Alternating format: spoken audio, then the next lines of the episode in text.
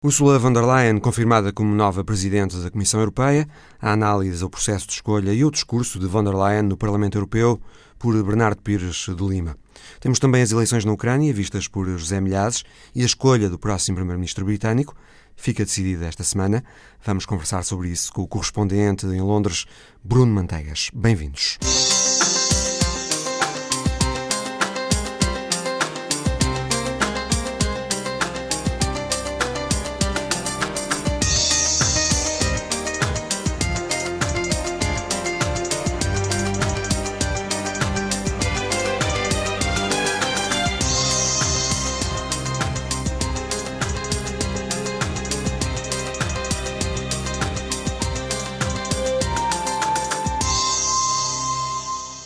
Por uma unha negra, a alemã Ursula von der Leyen conseguiu ser confirmada no Parlamento Europeu como Presidente da Comissão Europeia nos próximos cinco anos. Precisava de 374 votos, teve 383, foi à justa, e não tivessem sido os votos de alguns eurodeputados nacionalistas, populistas, eurocéticos, não teria sido eleita. Assim vai suceder no dia 1 de novembro o luxemburguês Jean-Claude Juncker. De centro-direita, próxima de Angela Merkel, von der Leyen passou os últimos seis anos como ministra alemã da Defesa. É, portanto, alguém de quem não se falava, não parecia fazer parte das contas, mas que tem uma larga experiência política. Analisamos com Bernardo Pires de Lima o processo de escolha de von der Leyen, o discurso que levou ao Parlamento Europeu no dia em que foi confirmada e que presidente da Comissão poderá ser. Quebra uma tradição de uh, chefes de governo transitarem para, ou ser um requisito para Presidente da Comissão. Mas de facto ela tem muita experiência política, ela está há 14 anos como Ministra. Ou seja, estes 14 anos, 10 deles foram numa coligação com o SPD, que, curiosamente, e eu acho que esta aqui é a grande, uma das grandes conclusões a tirar da votação, votou contra uh, a candidata. Vamos ver em Berlim como é que a saúde da coligação fica depois desta contrariedade. Mas, uh, para responder diretamente à pergunta, sim, ela tem experiência política, ela tem visão, ela escolheu um lado, a meu ver, certo uh, de uh, posicionamento no discurso que faz no dia da votação em Estrasburgo. É um discurso completamente ao centro, toca numa série de bandeiras que foram exigidas pelos sociais-democratas e pelos liberais. Eu acho que o discurso podia ter sido dito por uma social-democrata, não por uma conservadora. Eu acho, eu acho mesmo que ela vem de uma área ao centro da CDU e, portanto, chamemos-lhe uma grande coligação alemã social-democrata e não tão conservadora. Tinha que ser um discurso abrangente para Tinha que ser um discurso conseguir apoios. Para, para, conseguir aquilo que era uh, um propósito, não só dela, mas do, do, do Conselho, não é? O Conselho não poderia ter um chumbo nesta votação. Eu, as críticas sobre a legitimidade eh, acho que são erradas. A legitimidade eh, democrática é obtida com a maioria dos votos. Não é obtida por se ter, por alguém ditar que só acima de uma determinada fasquia é que se tem legitimidade política para ocupar um cargo. Basta um voto a mais do que a maioria uh, do, de, de, do Parlamento Europeu. Portanto, não vejo que a, ao legitimidade. Facto de os eleitores, no momento da votação, eleições europeias, não conhecerem não, este nome para que, Presidente digo, da Comissão? Isso é outra dimensão. A montante do, da ele, do dia da eleição. Digo, o resultado, por ser por uma curta margem, não, não parece que uh, a legitimidade democrática da eleição esteja posta em causa por um voto se ganha, por um voto se perde. Ninguém pode di dizer que há falta de legitimidade. Quanto muito há uma, uma expressa desconfiança com a candidata e claramente uma votação, ou muitos parlamentares, não há memória de tantos parlamentares que votaram contra uma candidata. Portanto, ela é, no fundo, uma consequência não só da fragmentação que o Parlamento Europeu eh, espelhou nas eleições de maio, mas do ar dos tempos. Ou se está contra ou se está a favor. Nunca houve tão poucas abstenções para a aprovação de um presidente da, da Comissão. Isso também reflete um bocadinho esta trincheira ideológica em que estamos. O que se pode acusar é de alguma fraqueza da autoridade política. E aí só o plano executivo, o plano das escolhas dos comissários e de pôr em prática a grelha que enunciou, é que vai ditar se essa autoridade política é transformada em capacidade política. O próprio só o desempenho tempo, dela, não é? Só o tempo dirá, não é? Uhum a montante, o processo de uh, ultrapassagem do, da eleição direta uh, dos candidatos expressos a eleições para a Presidente da, da Comissão Europeia, o processo do, dos Spitzenkandidat. Um processo que foi introduzido para reforçar é um, a democraticidade do processo eu, eu não discuto não é? o, o, mérito do, do processo no sentido em que ele reforça, teoricamente, a relação com os eleitos e os, e os, eleitores e expressa com maior transparência aquilo que cada um dos candidatos eh, traz ao debate e, à, e, à, e, ao exercício do cargo de Presidente da Comissão. Mas é verdade que o método do Spitzenkandidat, não, a meu ver, nunca foi suficientemente blindado juridicamente nos tratados. Ou seja, os tratados continuam a dizer que cabe ao Conselho interpretar os resultados da eleição para o Parlamento Europeu e, a partir daí, iniciar o processo de escolha. A segunda questão tem a ver com a oferta ficou expressa com os candidatos. Nós sabíamos que o PPE ia ser a família política mais votada e, por tradição, caberia apresentar o seu candidato, que estava expresso na, na campanha eleitoral, Manfred Weber. Sabíamos também que esse candidato nunca seria aprovado por mais nenhuma bancada. Portanto, era um processo que estava condenado à partida. Qual era o plano B? Era que outro Spitzenkandidat pudesse emergir. Foi isso que foi tentado, nomeadamente pelos sociais-democratas, com o Franz Timmermans. Os liberais ensaiaram, a meu ver, tardiamente a, a Margaret Verstappen. Os dois muito bons para o cargo, mas a partir do momento em que se tira o tapete ao PPE, o PPE inviabiliza os planos B. E, portanto, o processo retoma à origem, que é o Conselho Europeu. E, aliás, o Conselho Europeu é quem, na história da integração europeia, tem o monopólio deste processo. Não é o Parlamento Europeu. Podemos discutir se deve haver aqui um equilíbrio, maior respeito pelo processo, mas o que é certo é que não viola os tratados e não viola a história da integração.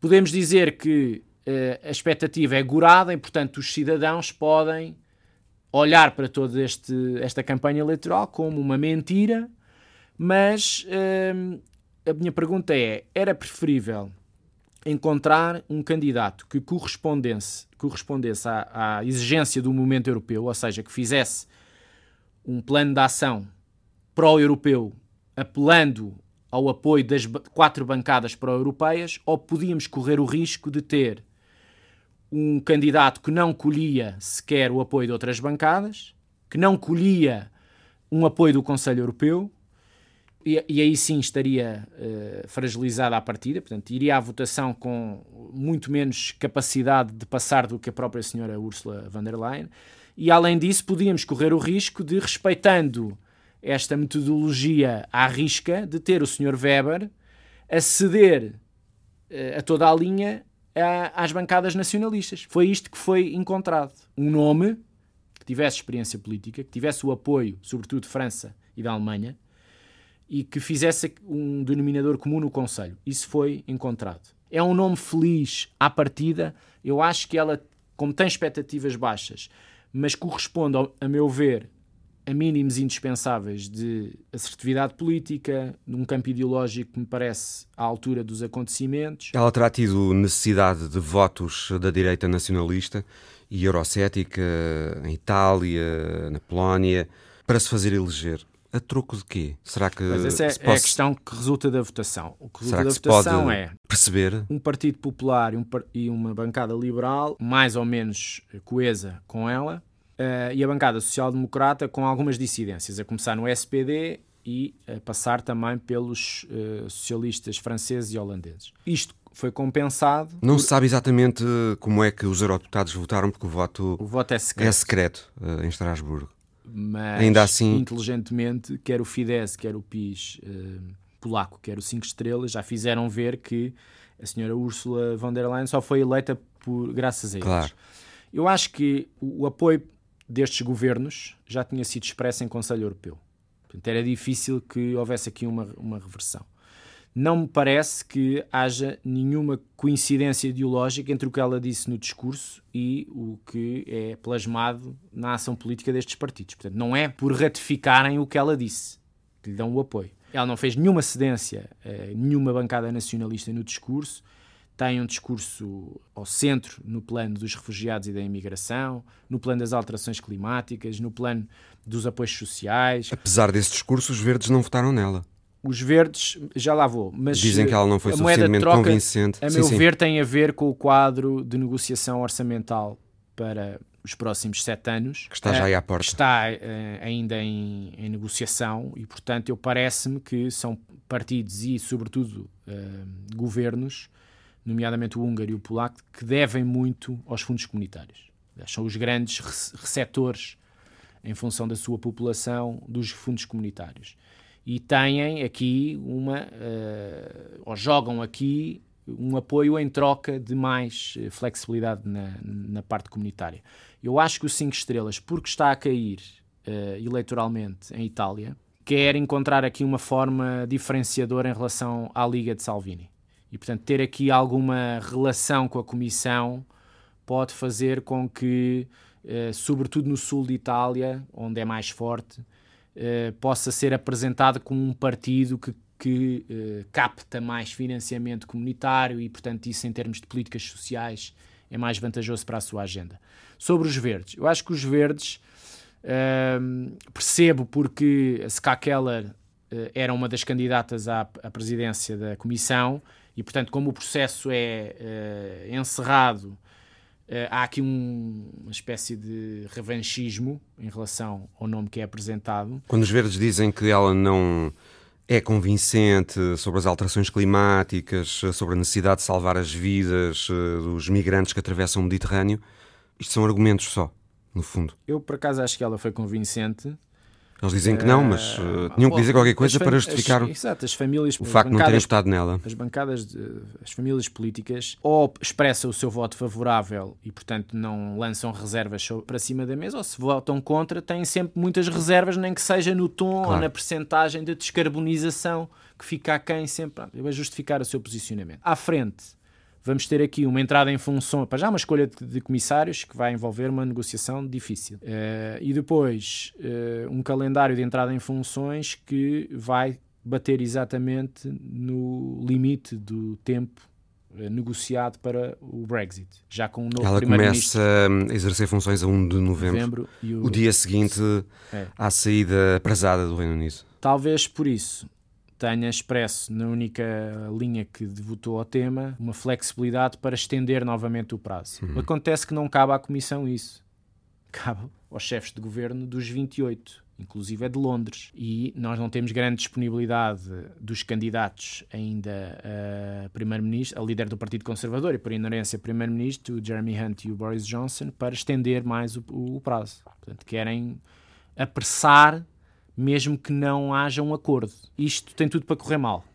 E, portanto, tudo o que possa correr mal no dia 1 de entrada em funções da nova Comissão já traz algum negativismo às suas funções. Portanto, eu acho que este é que é, o, é o grande, a grande questão do início do mandato. A questão que se vai prolongar, sobretudo, há muitas questões, mas eu, penso eu que a questão mais sensível tem a ver com o respeito pela grelha comunitária, de valores, princípios, respeito das liberdades e do Estado de Direito, que está em processo de uh, desvalorização, se não mesmo em violação, por parte de alguns Estados-membros. E ela foi, também foi expressa aí, corajosamente, Sim, na declaração de... que fez em Estrasburgo prometeu uma, uma Europa mais da, social e mais social e respeitadora, respeitadora dos, da, valores. Da, dos valores. Uhum. Isso não pode passar uh, apenas pela palavra ou pela por discursos uh, uh, bem feitos, tem que passar por ações concretas, nomeadamente fazendo-se valer dos artigos que constam no Tratado de Lisboa. Uhum.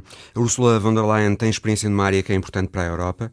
Uh, no momento de indefinição, nas uh, futuras relações transatlânticas e com o Reino Unido, que é a área da defesa. Isto é importante. Esta experiência defesa, que ela acumulou é no um, Ministério Alemão da é Defesa. É um assunto que veio para ficar na Europa, que deve não só a vontades do ex-franco-alemão, mas também como efeito de amarra ao Reino Unido neste contexto do Brexit e neste contexto de bullying constante da administração americana, quer à NATO, quer eh, à União Europeia. No fundo, o elemento desestabilizador da relação transatlântica vem de Washington. Esse é um caso relativamente singular. No fundo, ela corporiza essa dimensão mais, uh, uh, não direi ambiciosa, mas uh, dotar de outros instrumentos e outro pensamento estratégico a defesa uh, europeia. Por outro lado, ela foi é um uma ministra de quem não se diz que uh, tenha sido uma grande ministra alemã da defesa, não é? Nunca ninguém é um grande ministro da defesa na Alemanha.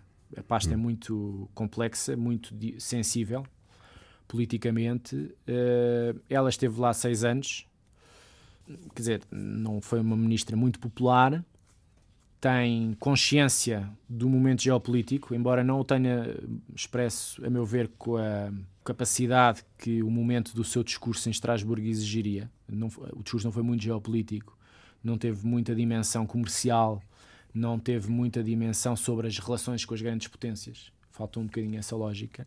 Nem, por exemplo, sobre alargamentos aos Balcãs, que é uh, a próxima, o próximo passo. Mas ela tem essa visão tem uma boa rede transatlântica e não só, e a defesa, digamos, uma maior autonomia da defesa europeia sem colisão com a NATO é um tema caro aos sociais-democratas. E é um tema caro também à França. E, portanto, eu acho que pode ser um, uma, um dossiê de uh, diálogo permanente com, entre as três bancadas.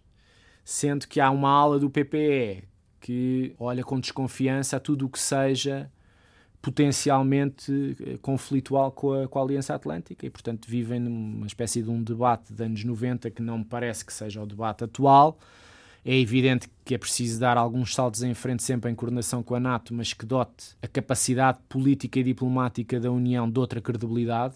Não há bons diplomatas sem bons soldados. E, portanto, a União precisa de dar um passo de credibilização na, na esfera internacional eh, nessa matéria. Há um diálogo com a Rússia a manter, há um diálogo com a China, há um diálogo com a Turquia, há um diálogo com potências do Médio Oriente, que tem uma, um racional completamente assente em metodologias e, e mecânicas de hard power constante. Não vivem no chip de potência normativa com que a União se vende na esfera internacional. Vendem com uh, política pura e dura, militarização, uh, agressividade. Uh, não estou a dizer que esse é o caminho da União Europeia, o que eu estou a dizer é que é preciso dar algum passo para credibilizar as iniciativas políticas. Ursula von der Leyen enviou uma carta ao grupo dos liberais no Parlamento Europeu em que se comprometeu com duas prioridades: legislar para alcançar a neutralidade de carbono até 2050, neutralidade de carbono, portanto, o ponto em que as emissões de gases de estufa não ultrapassam a capacidade natural de remover essas emissões, e a segunda prioridade, uma abordagem europeia coordenada às implicações éticas, humanas da inteligência artificial. Ora, na segunda parte da conversa que começámos a emitir na semana passada com o conselheiro da OCDE, Joaquim Oliveira Martins, vamos perceber que, segundo cálculos da Organização para a Cooperação e Desenvolvimento Económico, há neste momento 75% de tarefas humanas que podem ser substituídas por máquinas ou algoritmos. Ou seja, as empresas em busca de produtividade automatizam-se, isso vai ter impactos no trabalho e tudo isso terá de ser gerido convenientemente. É o que diz o diretor adjunto do Centro da OCDE para o empreendedorismo, as PMEs, cidades e regiões, em conversa com a correspondente em Bruxelas, Andréa Neves. Esta questão da, da, da, tecnologia é uma questão, já se fala há, há, séculos, não é? Quando, quando, se fez a Revolução Industrial na Inglaterra, os operários queriam, queriam queimar as, as, máquinas, não é? Porque tinham este medo de que iam, que, iam, que iam perder o emprego. É um facto que a tecnologia vai forçosamente criar um choque, mas eu acho que a longo prazo o impacto da tecnologia é sempre benéfico.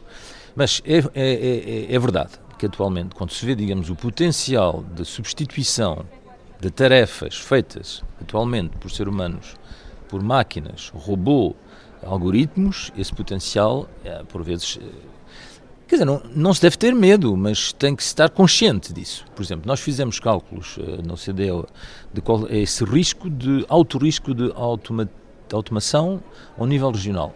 E por vezes há, há, certas funções, certos postos de trabalho, certos setores onde esse risco de automação é, é, é, é, enorme. Um risco alto de automação quer dizer que 75% das tarefas que correspondem a um trabalho podem ser substituídas por um robô, uma máquina, portanto um algoritmo. E há setores identificados onde essa questão possa ser agora mais preocupante? Há certos setores que estão hiper expostos a este risco. Por exemplo, um setor como o setor do automóvel. Há muitas regiões agora no CDE que uh, têm uma performance muito boa em termos de produtividade, por exemplo, um país como a Eslováquia, uh, com um setor uh, de, tanto de de, de, de indústrias, de, de, de autoindústrias que é muito que é muito desenvolvido, com uma performance em termos de produtividade bastante boa, mas é a região da, é a região da OCDE onde esse risco de alto risco de automação é o mais elevado. Portanto, há uma espécie de arbitragem quase temporal entre ter forte produtividade agora, mas daqui a 15 a 20 anos estar muito exposto a esse risco de automação. Agora, não se vai dizer, não se vai eh, fazer automação, porque ao fim e ao cabo as, as empresas vão forçosamente adotar essas tecnologias porque querem ser mais produtivas. Mas, digamos, esse impacto tem que ser, eh, tem que ser gerido e por vezes tem que ser gerido, evidentemente, a um nível mais local, porque os mercados de trabalho são locais. É? E vai ser muito difícil gerir uh, essa tensão entre a busca de produtividade das empresas e o impacto negativo que pode ter sobre portanto, as oportunidades de trabalho para as pessoas, vai ser muito difícil gerir esse, isso a um nível muito centralizado. Por vezes isso vai ter que ser gerido a um nível muito mais local. Este risco é maior em países como Portugal, onde a formação, as capacidades e as competências dos trabalhadores ainda não estão ao nível do que se desejava, muitas vezes nem ao nível médio da União Europeia. Bom, Portugal o que tem é um estoque ainda de capital humano que é um bocadinho baixo em relação à média OCDE, mas isso vai ser uma questão que vai ser resolvida daqui a 15, 20 anos. Não é? Um indicador muito simples, por exemplo, a, parte das pessoas na força de trabalho em Portugal eh, que tem um ensino secundário completo. Em Portugal acho que está um bocadinho abaixo de 50%, na OCDE está uh, acima de 75%, 74%, 75%. Portanto, vê portanto, a diferença. Portugal tem esse problema tanto do estoque, mas isso vai ser resolvido a 10, 15 anos porque houve um esforço enorme do nosso país para investir numa maior qualidade do, do ensino secundário, resolver, uh, resolver por, exemplo, por exemplo, problemas como altas taxas de abandono escolar, ou portanto ao nível, ao nível secundário. Houve grande progresso, portanto, nesse sentido, eh, portanto, em Portugal. Houve também indicadores, nós temos, portanto, aqueles indicadores da qualidade uh, de, de, de, portanto, das competências dos alunos ou, portanto, aos 15 anos, que é o inquérito PISA da, da OCDE, e houve um progresso de Portugal em, em, termos desse indicador. E também, é claro, houve um grande, um grande esforço em Portugal em termos de investimento na educação superior e, e na pesquisa e desenvolvimento. Quer dizer, uh, isso, aliás, foi um, um esforço que, foi, que, é feito de maneira bastante coerente uh, desde, desde, desde, portanto, há muitos anos. Portanto, isso vai tudo eh, digamos, gerar oportunidades, eh, mas atualmente ainda somos uma economia muito caracterizada por baixas qualificações, eh, postos com baixa produtividade, baixos salários, por exemplo, este grande desenvolvimento do turismo é excelente, não é? Mas, por exemplo, o turismo tipicamente não é um setor que tem, tem uma alta produtividade. Portanto, os empregos que são criados no turismo, quer dizer, são, são bons empregos por vezes, mas, mas não são empregos que têm um potencial de crescimento de, de produtividade muito grande. Portanto, esse, essa, essa questão em Portugal é essencial e há exemplos fantásticos em Portugal de empresas inovadoras, mas em termos de massa, não é? Ainda, ainda, ainda a, parte dessa, dessas empresas inovadoras ainda é muito pequena. E também em Portugal um problema que temos é que para se fazer inovação e para se adotar inovação, para se utilizar a inovação que é feita noutros países, tem que se fazer pesquisa e desenvolvimento. E em Portugal, praticamente, o, Portugal está à volta de 2%, uma coisa assim. Mas quer dizer, essencialmente toda a pesquisa de desenvolvimento em relação ao PIB que é feita em Portugal é feita no setor público. Portanto, o setor privado em Portugal tem uma taxa de, de pesquisa e desenvolvimento que é muito baixa em relação aos outros países do CDE. Mesmo assim, alguns relatórios recentes colocam Portugal na linha da frente no que se refere a empresas inovadoras. Não, mas é claro, há muitos, há exemplos fantásticos. Aliás, em termos de empresas e mesmo, eh, há por vezes, em termos de experiências regionais. Eh, mas isso são, são exemplos, quer dizer, quando se vê em termos de médias e de massa, eh, ainda, ainda portanto, o, o, problema de Portugal ainda é, é, uma economia que é muito dominada por empregos de baixa qualificação, como eu disse, com baixos salários e baixa, e baixa produtividade. E vai ser ou não possível conviver, criar um mundo de interações entre as pessoas que tratam da terra e a robotização da agricultura entre os métodos tradicionais e os tecnológicos? Mas olha, no setor agrícola e, e há muita utilização agora dessas novas tecnologias em termos de, de sei lá, de de mesmo utilizar a automatização que existe no setor agrícola, mas associada a essas novas tecnologias, uh, coisas mesmo em relação, portanto, à, portanto, à bio, à bio portanto, economia. Há, há, uma, há uma grande interpenetração agora dessas novas tecnologias no setor agrícola, não é? O setor agrícola já não é aquele setor, digamos, tradicional, uh, como se pensava, é um setor que, que aliás, é um setor que que, como sabe, tem, tem uma intensidade em capital que é bastante elevada, não é? Quando admitimos que os robôs podem vir a ocupar lugares de trabalho ou, de outra forma, a extinguir postos de trabalho, temos outras questões para discutir, como a inclusão e a necessidade de perceber quem vai contribuir para pensões, reformas e salários. Isso é uma questão muito importante. É uma questão muito importante. É, quem é que vai eh, ter a propriedade dos robôs?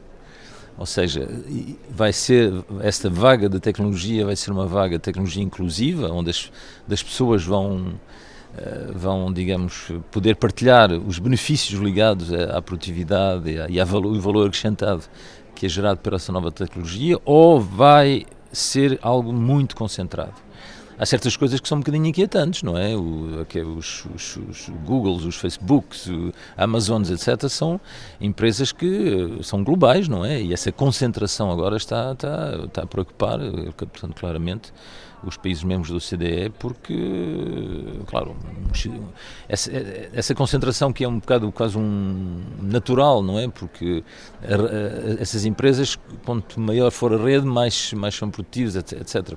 Portanto, é muito difícil, com os, com os instrumentos tradicionais da política de concorrência, de, digamos, de gerir bem esse tipo, portanto, esse tipo de situações. Mas a questão da distribuição dos, dos ganhos das novas tecnologias uh, para, para, para os cidadãos, não é? É uma questão portanto, muito importante. Alguns países que estão a fazer experiências com, a, com aquela, esta ideia, por exemplo, do rendimento mínimo, não é? Na Finlândia fizeram essa, fizeram essa experiência. Uh, o chamado imposto negativo também, que todo, todas as pessoas num país têm um certo nível, não é? E depois acima, ou, portanto, portanto, esse nível, as pessoas fazem o que querem, de uma certa maneira.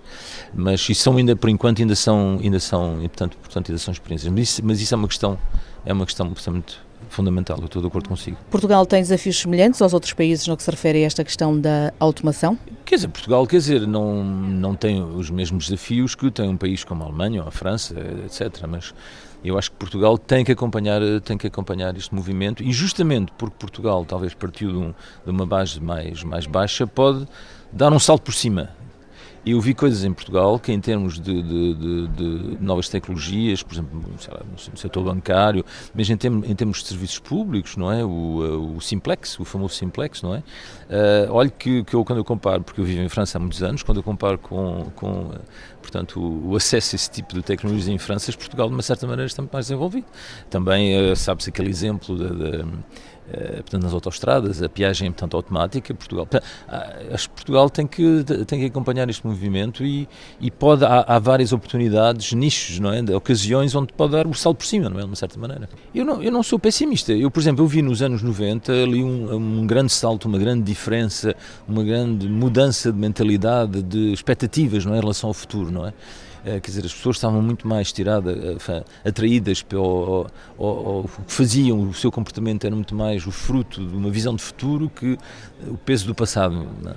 Mas é claro, os anos, os anos 2000 foram um bocadinho complicados, a crise, que, portanto é normal que, que, digamos, as pessoas passem por altos e baixos em termos de, dessa, dessa visão, eh, portanto, do futuro. Mas eu acho que os portugueses não, não, não, não, devem, ser, eh, não devem ser pessimistas, porque Portugal, claro, é um país pequeno, mas é um país que está portanto, na Europa, é um país ainda por cima que tem uma voz, portanto, na Europa, é, um país que tem um exemplo muito interessante, portanto, na Europa, por exemplo, mesmo do ponto de vista político, como sabe, quer dizer, Portugal atualmente, se, se não me engano, é o único país na Europa que não tem este problema de movimentos populistas, não é?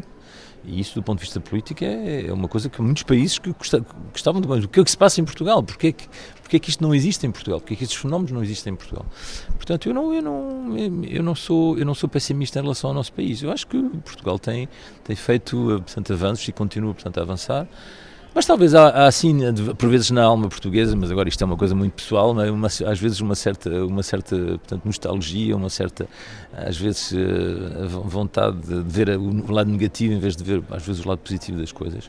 Mas o nosso país tem, tem, tem um potencial enorme. E ainda por cima é um país tão acolhedor uh, do país e das pessoas. Todos os estrangeiros que vão a Portugal dizem isso, é o país e as pessoas, não é? Portanto, eu acho que devemos ser optimistas. E o optimismo ajuda também, a, digamos, a desenvolver a economia, porque, como sabe, eh, uma grande parte do que se passa na economia é o fruto das expectativas de, de tantos agentes económicos. O conselheiro da OCDE, Joaquim Oliveira Martins. A seguir, as eleições na Ucrânia, vistas por José Milhazes. José Milhares, temos eh, eleições hoje na Ucrânia, eleições legislativas. O partido do presidente Zelensky deverá ganhar. Agora resta saber se com ou sem maioria absoluta, é? O partido Servos do Povo, como se chama essa força política apoiada por Zelensky, uh, vai ganhar de certeza absoluta. Aqui a única Tal questão... é a diferença para os outros e, e, nas exato, sondagens. Exato. Aqui a grande questão é saber se ele vai ter a maioria no Parlamento para poder controlar completamente a situação uh, no país. Esta vitória indica também a alta popularidade de Zelensky neste momento no país, não é? Sim, ela ainda continua, porque aqui há uma questão que é fundamental. É que até agora o presidente não podia fazer quase nada, porque estava de mãos e pés atados pelo Parlamento, que continuou a funcionar, e pelo governo apoiado pelo Parlamento, governo esse que foi dirigido por Parashenko. Ou seja, ele até agora tem o argumento de que não o deixam fazer nada. Isto é um trunfo que ele tem utilizado. Outros trunfos, eh, digamos, que ele utilizou na campanha foi dar sinais de que quer resolver os problemas mais graves da Ucrânia, nomeadamente no leste da, da Ucrânia com a Rússia. E precisa do Parlamento para o apoiar nisso. Exatamente, tem que ter o apoio, a maioria. E, e as pessoas disso, agora vão lhe dar o Parlamento? Uh, eu penso que sim. A única questão aqui é que o sistema eleitoral ucraniano uh, prevê que metade dos parlamentares seja eleito em círculos uninominais. E aí a força dos oligarcas, até do crime organizado, é Impera. é mais forte, porque eles têm capacidades. É, o caciquismo, aqui é o perigo do caciquismo, que pode fazer com que lhe faltem alguns, alguns, digamos, deputados para ter a maioria. E aí nós temos que ver é com quem é que ele eventualmente se poderá coligar. E, e parece já haver um plano B, não é? Sim. Caso é... ele não tenha maioria absoluta, eventualmente poderá aparecer uma coligação com o partido de Timoshenko. Eu penso que é, é, é a hipótese mais eh, viável. Mais viável.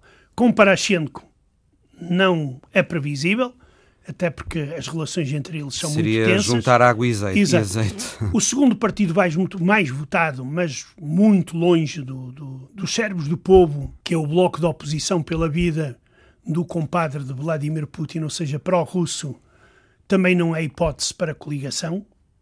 Ele deverá ter à volta de 13, 15%, enquanto o partido de Zelensky prevê-se de 47% a 52%. Mas Zelensky necessita de ter um parlamento ao lado. Para fazer o quê? Primeiro, primeiro para arrumar a casa. Ou seja, ele prometeu auditorias em todo o aparelho de Estado a partir de 2014, ou seja, durante o período de, de Parashenko, uh, o combate à corrupção. Ele, por exemplo, tentou aprovar leis com este Parlamento que não passaram para castigar o enriquecimento ilícito e se ele tiver a maioria, isso vai ser aprovado e é provável que muita gente vá aos tribunais e até à cadeia. Certamente, outro problema que ele vai ter, além do combate à corrupção, é tentar resolver o leste da Ucrânia, a questão do leste da Ucrânia. A questão do Donbass, onde Donbass, continua a haver uh, tensões separatistas. Há uma coisa importante na meia-noite de sábado para domingo, deveria ter começado um cessar de fogo esta madrugada. na noite, esta madrugada, de sábado para domingo. Uh, vamos ver quanto tempo vai durar. É de assinalar o facto de Zelensky ter telefonado a Putin, o que é um ato de coragem por parte de Zelensky, porque foi fortemente criticado pelo, pelos nacionalistas. E depois, além destes problemas, temos a questão da economia. Por exemplo, temos um problema que também está ligado à Rússia, que é a questão do gás, do trânsito do gás para a Europa e da aquisição do gás pela Ucrânia. Esse problema também tem que ser resolvido até ao fim do ano, ou até antes, porque no inverno já vai, já faz frio. E, e isto aqui vai exigir uh, um grande esforço por parte de, das autoridades russas e de Zelensky. Outra coisa que ele vai precisar vai ser de investimentos para tentar modernizar a própria economia uh, ucraniana. Neste momento, a Ucrânia uh, vive, em parte, devido a subsídios do Fundo Monetário Internacional, estão sempre em, quase sempre em conversações para aguentar a economia ucraniana à tona. E é preciso uh, que a economia ucraniana comece a funcionar, mas em termos modernos, não controlada por um grupo de oligarcas e obsoleta, mas uma economia mais aberta e que seja fruto também de modernização. Falaste, José, na necessidade de um, Zelensky, de um parlamento de acordo dele, digamos assim, para fazer avançar a luta contra a corrupção, que foi uma bandeira dele desde sempre, mas uh, mesmo com um parlamento que neste momento não lhe é favorável, essa luta já começou. Próprio Poroshenko, que foi presidente, foi o presidente antes de Zelensky, já tem uma série de acusações em tribunal. Exato, e processos em tribunal. Mas aqui o problema é que todo o aparelho de Estado, ainda, ou uma grande parte, não foi renovado porque depende em parte da Duma, que é o caso, por exemplo, Tribunal Constitucional, Ministério dos Negócios Estrangeiros eh, e outros ministérios, só podem ser alterados com o apoio da maioria na Rada. A formação do novo governo, a nomeação de um primeiro-ministro, tem que passar pela Rada. E é por isso que ele não, ele não tem o primeiro-ministro dele. E ele diria que é um meio-presidente. Ele tem ideias para Chernobyl também, não é? é podem parecer uh, extravagantes à primeira vista, mas é muito curioso. Ele apresentou um plano que, se avançar efetivamente, poderá dar uh, alguma dinâmica à economia e às infraestruturas naquela região. Uh, que é Ainda mais agora que tanta gente procura Chernobyl por causa da série televisiva. Exatamente, exato. Já antes procuravam, mas agora ainda exato, mais. Não? É? Exato. E neste momento, o que é que se tem observado? É um aumento em flecha do chamado turismo selvagem, que esse é perigoso. Que é as pessoas entram na chamada zona, que é a parte proibida, onde há zonas com regiões com alto teor de radioatividade, as pessoas entram lá ilegalmente. Eles chamam aquilo a zona? Chamam a zona, sim. Chamam devido a um filme. Referência do... do filme do Tarkovsky. Exatamente. Do Exatamente, é daí que vem a, a, a hum. zona. E então há guias turísticos que organizam essas, essas viagens selvagens. E o que é que ele quer fazer? E ele quer legalizar todo esse negócio, construindo hotéis, criando percursos seguros, seguros. Porque há zonas onde não é seguro andar e outras onde se pode andar, nomeadamente entrar na central nuclear ou estar perto do reator que rebentou, que hoje está bem coberto.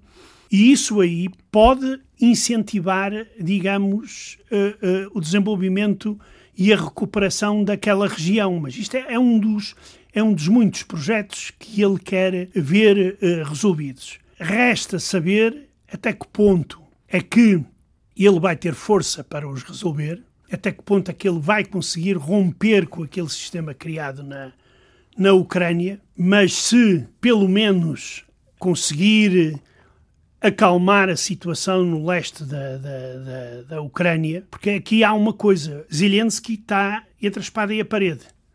Porque se ele cede um bocadinho mais aos russos, os nacionalistas vão acabar por vir para a rua e tentar fazer uh, de tudo, inclusive até levantamentos. Porque, por exemplo, uma coisa é a, a Ucrânia, até este momento, e Zelensky disse que isso vai continuar é não falar diretamente com os separatistas.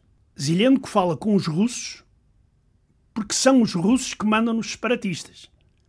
Ora, Putin, na quinta-feira passada, veio dizer que a solução do problema está em conversações diretas entre os separatistas e Kiev. Isto aqui pode parecer um problema não muito importante, mas é, por exemplo, uma daquelas linhas vermelhas que se Zelensky atravessar vai ter grandes problemas, nomeadamente com o setor eh, nacionalista. O presidente da Ucrânia, Volodymyr Zelensky, fica hoje a saber com que maioria poderá contar na futura Rada, o parlamento ucraniano. E esta semana vai ficar-se a saber quem será o próximo primeiro-ministro britânico. É o tema para a conversa já a seguir com o correspondente em Londres, Bruno Manteigas. Bruno, amanhã, segunda-feira, é o último dia para os militantes do Partido Conservador votarem. Na terça-feira já se vai saber quem ganha, quem vai ser o próximo Primeiro-Ministro britânico. Os candidatos Boris Johnson e Jeremy Hunt passaram os últimos dias de campanha a tentarem convencer os eurocéticos do partido. Sim, uh, os dois têm uh, centrado na ideia de que uh, o Reino Unido vai sair a bem ou a mal da União Europeia até 31 de outubro, o fim do prazo.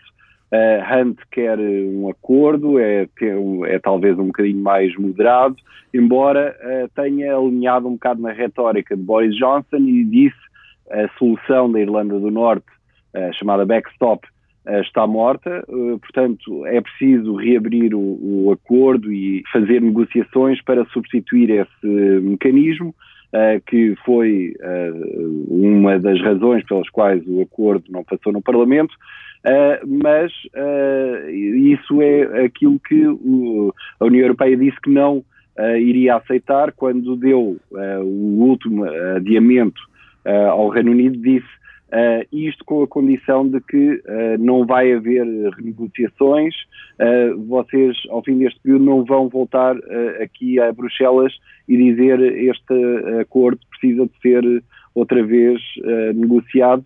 E, portanto, esta é a posição em que agora estamos os dois candidatos querem renegociar um documento que para Bruxelas está fechado. Os argumentos que têm sido utilizados nesta campanha nem sempre, enfim, são argumentos uh, muito válidos, não é? Uh, sim, uh, é, obviamente, quando se está numa eleição, os candidatos às vezes cometem excessos, mas Boris Johnson é conhecido por, pelas suas enfim, pelas suas histórias um bocadinho mais uh, empoladas e desta vez resolveu fazer um número, pegou num filete de arenco fumado, uma especialidade britânica, uh, e disse, aqui está um exemplo de como uh, nós vamos no futuro, com o Brexit, livrar-nos da tirania de Bruxelas. E, e contou como encontrou um, um produtor desta especialidade e que ele se queixou que agora uh, deixaram de poder uh, empacotar aquele produto como, como durante anos, como, tradicionalmente, e tinham que incluir um saco de gelo para, para conservar, por uma questão de conservação, e que a culpa era das leis europeias. Ora, no espaço de pouco tempo, de minutos, uh, esta história foi desmontada. Afinal, a legislação em causa não é europeia. A Europa regula peixe fresco, o peixe conservado, processado é da responsabilidade de cada país. Depois, o produtor em causa é um produtor da Ilha de Man e a Ilha de Man é um, uh, uma ilha no Canal da Mancha que é um território independente, nem sequer faz parte do Reino Unido e, portanto, não está uh, sujeito nem a leis europeias nem britânicas, uh, só se quiser exportar para um destes mercados. Portanto, foi um, um belo exemplo de retórica eurocética, mas que, na verdade, não, não, uh, não é verdade. Os candidatos, Bruno, como disseste, continuam a dizer que o Reino Unido sai da União Europeia até 31 de outubro, de por onde der, nem que seja sem um acordo, mas o Parlamento aprovou na quinta-feira uma emenda para tornar ilegal uma saída sem acordo. Bom, uh, esta, o que esta emenda faz é que uh, impede uma hipótese que estava a ser posta e que não foi descartada por Boris Johnson, que seria de suspender o Parlamento uh, no final de outubro, para que o Parlamento não arranjasse uma forma de impedir uh, uma saída sem acordo, como da outra vez, uh, quando os deputados votaram contra uma saída sem acordo e, e, de certa forma, forçaram o governo a pedir um adiamento. Desta vez, para tentar respeitar a, a, promessa que ele fez de sair da União Europeia até 31 de outubro, uh, Boris Johnson não descartou a hipótese de uh, suspender os trabalhos parlamentares no final de outubro para uh, então contornar essa possibilidade de o Parlamento o impedir.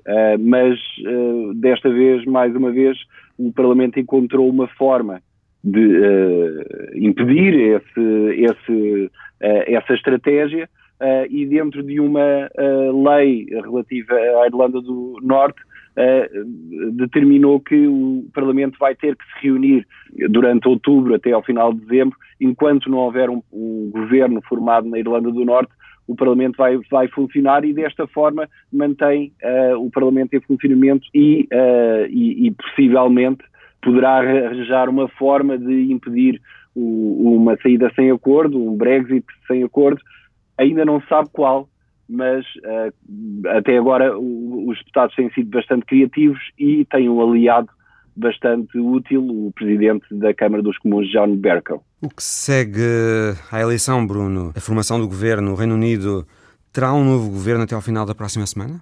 Sim, uh, o que vai acontecer então é na terça-feira vai ser anunciado o uh, vencedor desta eleição no Partido Conservador.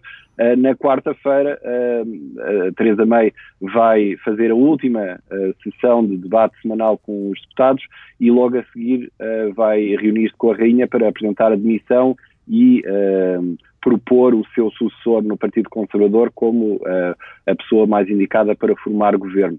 Uh, aí será uh, então o vencedor, uh, o favorito é Boris Johnson, mas poderá ainda ser Jeremy Hunt, poderão, vão ser chamados pela rainha para então entrar em funções.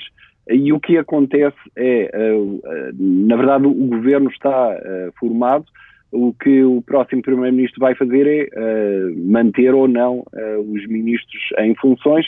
Sabe-se, por exemplo, que uh, é certo que o Ministro das Finanças não, não vai ficar, não é uma pessoa que seja muito apreciada pelos eurocéticos. por exemplo, Sajid Javid, que está no Ministro do Interior, é considerado um dos favoritos para ir para o Ministério das Finanças. Portanto, é capaz de haver uma troca de cadeiras e também uh, já se fala de uma uh, demissão em massa de, uh, de ministros, membros do governo, não necessariamente ministros, que não querem servir sob as ordens do Boris Johnson. Entretanto, efeitos do Brexit, o investimento estrangeiro a cair no Reino Unido, a Libra a perder valor de uma forma hum, continuada e cada vez mais entidades a dizerem que vai haver uma recessão no país. Bom, uh, é a maioria, dos, uh, a maioria das opiniões dos economistas, das instituições, é que uh, o Brexit não é positivo, não, não vai ter um efeito positivo, pelo menos a curto e médio prazo. esta semana, mais uma vez, houve uma entidade independente, mas que está associada ao governo e que faz o controle da política orçamental, que disse que, claramente que vai haver uma queda de, de, da economia, uma contração do, do produto interno bruto, uh, vai haver uh, uma desvalorização da libra uh, e, portanto, os eurocéticos podem dizer que vai, vai haver um, um que a política financeira poderá compensar, mas o, o, que é facto é que a economia não vai beneficiar de um Brexit. O correspondente em Londres, Bruno Manteigas, na terça-feira é conhecido o novo primeiro-ministro britânico. Na Nova Zelândia já se está a dar cumprimento à nova política do país para as armas, que se seguiu ao massacre de muçulmanos em Christchurch. É a história da semana por Alice Vilaça. Os neozelandeses começaram a entregar as armas semiautomáticas. Uma iniciativa que faz parte do programa de recompra de armas por parte do governo neozelandês que proibiu aquele tipo de armas depois dos ataques de Christchurch. No passado mês de março, um atirador matou 51 pessoas em duas mesquitas. We've had 169 people come through today. We've had a entrega das armas aconteceu no passado fim de semana e foi a primeira ação das mais de 250 já programadas em todo o país. Mais de 430 mil dólares neozelandeses, 255 mil euros, foram pagos em jeito de compensação a 169 proprietários de armas de fogo que entregaram 224 armas. O dinheiro é transferido diretamente para as contas bancárias dos proprietários. Neste esquema de recompra, os proprietários das armas são compensados entre 25% e 95% do preço, sem taxas, de uma arma nova, dependendo da condição da arma a ser entregue. Depois de recolhidas, as armas são destruídas. O comandante da Polícia Regional, Mike Johnson, diz que esta é uma grande mudança para a comunidade de armas de fogo que respeita as leis.